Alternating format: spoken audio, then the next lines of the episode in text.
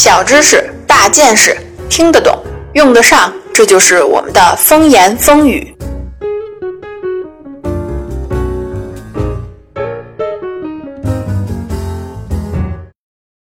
大家好，欢迎收听风言风语。在前几期的节目中啊，我们提到了反物质，欧美主要发达国家都建立了专门的反物质研究计划。科学家呢，在实践上啊，采用了两种途径：一呢是在自然界中啊去寻找反物质；二呢是从实验室中制造反物质。但是在此之前呢，还有一个非常重要的环节，那就是科学家们对于反物质的假说。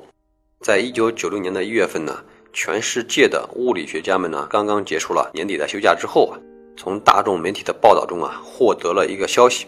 就是有一个小型的实验呢取得了重大突破，而这项突破呢，就是我们在上期节目中提到的1995年，欧洲核子研究中心啊成功的创造出了反氢原子。这个消息呢，在短短的几个小时内啊，就占据了全球电视黄金时段和各大报纸的头版。伦敦的《泰晤士报》啊就写道，科学家们呢创造出来了科学幻想小说中才有的燃料。而华盛顿邮报呢写的则是这个发现呢会导致人类对于宇宙的不同理解。时光再往前推进一个世纪啊，在一八九八年的时候啊，物理学家舒斯特啊就曾经给《自然》杂志写过一封信，在信中呢他做了这样一个猜测，说啊如果存在带负电荷而质量啊又占优势的东西的话呀，那么为什么不会有像现在的金子一样呈金黄色的负的金子呢？舒斯特啊，在这里边其实就是在猜测一种反物质。这个猜想呢，一直被封存了近三十年，直到一九二七年，另外一名英国物理学家叫保罗·狄拉克写下了著名的狄拉克方程式，用来呢描述电子。这个方程式呢，表明一个电子呢必须有一个等量但带着相反电荷的对应粒子，而且呢，狄拉克认为啊，电子的对应粒子啊就是质子。这个方程式呢，具有非常完美的对称性，但是呢，却有一个非常明显的缺陷，因为尽管质子和电子所带的电荷啊电性相反，但是呢，质子要比电子重非常多，要重两千倍，这样的话呢，就不能说它们是等量的了。所以呢，狄拉克认为呢，他的方程式啊，可能不属于我们所熟悉的这个世界，但是啊，必然存在着某种新的遗传物质，具有以上的特征。他称这些新粒子为反粒子。到了一九三三年，因为发现了这个方程呢，狄拉克呀获得了诺贝尔物理学奖。在颁奖仪式上，他对于物质和反物质之间的对称性做了非常精彩的表述。他说：“如果我们在研究自然界的基本物理规律时啊，接受了粒子与反粒子完全对称的观点。”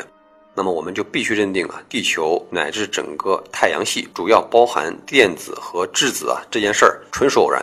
因为呢很可能在一些其他的星球上啊情况正好相反，也就是说啊这些星球啊主要是由正电子和负质子构成，而实际情况呢也许是半数的星球由物质构成，而另外半数的星球啊由反物质组成，这两类星系的光谱呢是完全相同，所以目前呢天文观测手段呢无法区分它们。狄拉克的预言呢，是人类第一次意识到啊反物质存在的可能，而第一种反物质的发现呢，就要追溯到了一九三二年。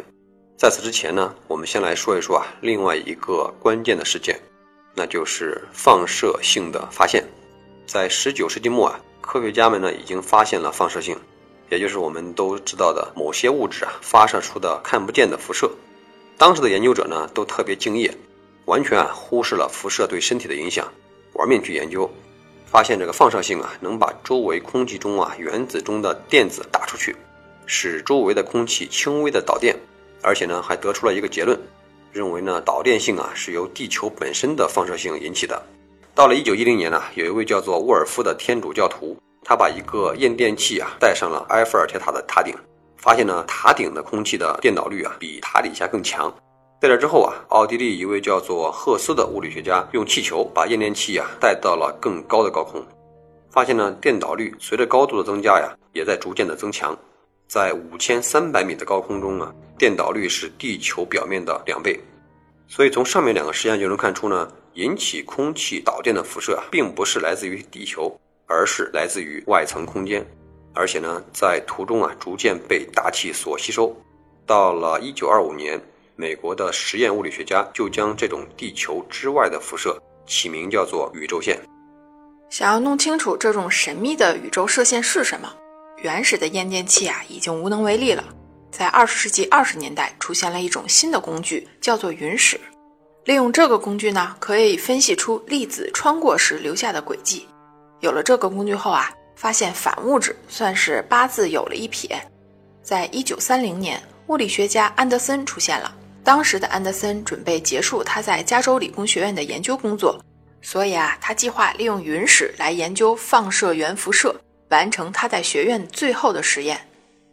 这位安德森呢，就是发现反粒子的第一人。他所使用的云室呢，安装有磁铁。如果一个粒子啊带有电荷，那它在穿过云室的时候啊，就能够产生螺旋形和涡线形的轨迹。这些轨迹的弯曲形状啊，取决于粒子所带的电荷以及呢前进的速度。电荷呢决定粒子的偏转方向，速度决定了偏转的角度或者程度。另外一个影响轨迹的因素啊，就是云室的径迹密度。径啊，就是路径的径；迹呢，是轨迹的迹。像电子这样的粒子啊，因为质量非常轻，在它穿过云室的时候呢，就像是小鸟在雪地上的蹦蹦跳跳，只能够留下来呀非常稀少的径迹。而像质子那样重的粒子呢，就会在云室中啊不断与气体中的原子碰撞，使电导率增大，留下更深或者更明显的径迹。偶尔呢，也会有粒子啊，因为质量太大，干脆就完全停了下来。安德森使用的放射源是土，但是由于粒子的运动速度太快，电子穿过的径迹根本看不清。当时安德森的指导老师是宇宙线研究领域的先驱密里根，他建议安德森建一个能达到当时最强磁场的云室，大约是地磁场强度的十万倍。由于飞机工业在加利福尼亚的诞生。加州理工学院啊，新成立了一个航空工程系。该系的四百五十千瓦的发电机啊，能够慢慢达到六百千瓦，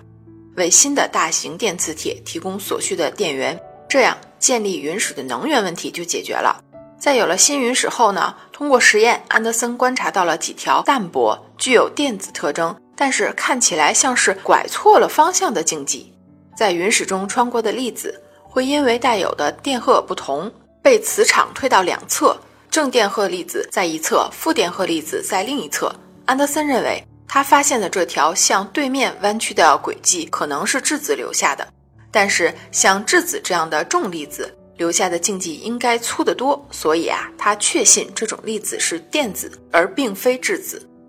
安德森当时的想法啊，在现在看来是很有道理的，但是呢，他的老师密里根呢，并不这么认为。当时的密里根呢，已经离开了实验室。到欧洲啊进行旅行演讲，看到了安德森寄给他的十一张云室照片后呢，他就迫不及待的呀把照片展示给了别人看，还声称呢产生弯曲径迹的呀是质子。可是啊，当时欧洲的科学家们呢看云室照片的经验呢非常丰富，人家一看呢就立刻否定了密里根的想法，说呢这一定啊是电子穿过产生的径迹。为此呢，安德森呢就和自己的老师啊展开了激烈的争论。为了解决这个问题呢，安德森呢又想出了一个主意，说呢把一块薄的铅片横放在云室的中间，如果粒子向下而来，就会在铅片中啊损失能量；出现在另外一侧时呢，运动就会变慢，而且呢会被铅片的磁场啊弯曲的更厉害。与此相反，向上运动的粒子呢会在云室的上半部分呢运动变慢，根据上下部分的弯曲程度，就能够确定粒子呢是从哪个方向来的。安德森找到的第一个证据啊，就是带正电荷的类电子粒子呢向上运动。本来以为呢，这些是由于啊宇宙线呢打在了云室下方某一个空气原子上，并且呢被反弹回来，产生了偏离。但是呢，经过长期观察呀，安德森发现呢，几乎所有带正电的粒子呢都是从天空向下运动。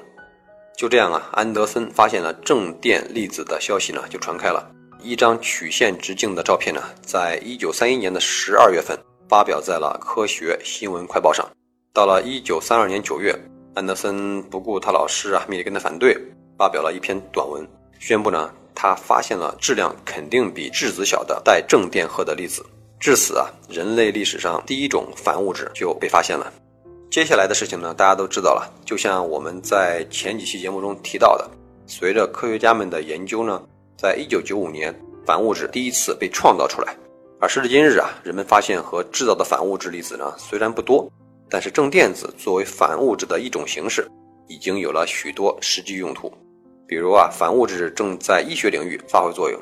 在一九七四年，有一种医疗成像技术啊被发明出来，叫做正子放射断层扫描仪，是一种类似于现在的 CT 的这种扫描，利用的呀就是正电子的特性，把微量的带有正电子的氟化去氧葡萄糖注入体内以后呢，通过血液循环传送到人体内的组织器官。利用正电子啊衰减时所激发的伽马射线，同时呢，再用正子扫描仪去感知这个射线的存在，最后呢，通过电脑运算呢来组合合成全身各层次的影像，就能够看到癌细胞，从而为医生呢提供诊断的依据。另外啊，有关反物质在能源呢、军事武器等方面的应用呢，虽然非常激动人心，目前还是仅存在于科幻小说当中。也许呢，很长时间内啊，它也只能停留在新概念的范围内。悲观的科学家呀，像美国哈佛大学的粒子物理学家弗兰克·克罗斯呢，都甚至认为呢，人类有能力制造可以使用的反物质，可能还需要等到数十亿年之后。但是呢，我想说的是啊，人类在过去的一个世纪中啊，非常多的新的技术的进步啊，从事后看都大大的超越了当时人们的预测。这样的事件呢，在信息技术、卫星技术、生物技术，包括基因组测序技术等等方面啊，我们都看到了很多的案例。当时人们认为需要几百年的事情啊，后来发现几年就完成了。因为技术进步啊，是以指数级的速度在进步的。所以呢，有关反物质的研究和应用，让我们拭目以待。最后再跟大家唠叨一句：兔大王的小卖部啊，又上新了。新品呢，依然还是来自于非洲最北端的国家突尼斯共和国。这次不是手工皂了，但是依然和橄榄有关，那就是全进口的橄榄精华油套装。套装里呢，包括一支护肤精华油和一支润唇油。想了解更多产品信息的朋友，可以去微信公众平台岛主的风言风语上点击“我是新品”就可以了解到啦，或者来加兔大王的个人微信号。可以搜索微信号拼音我是兔大王就找到我啦，在这里兔大王为大家提供一对一的咨询服务哦。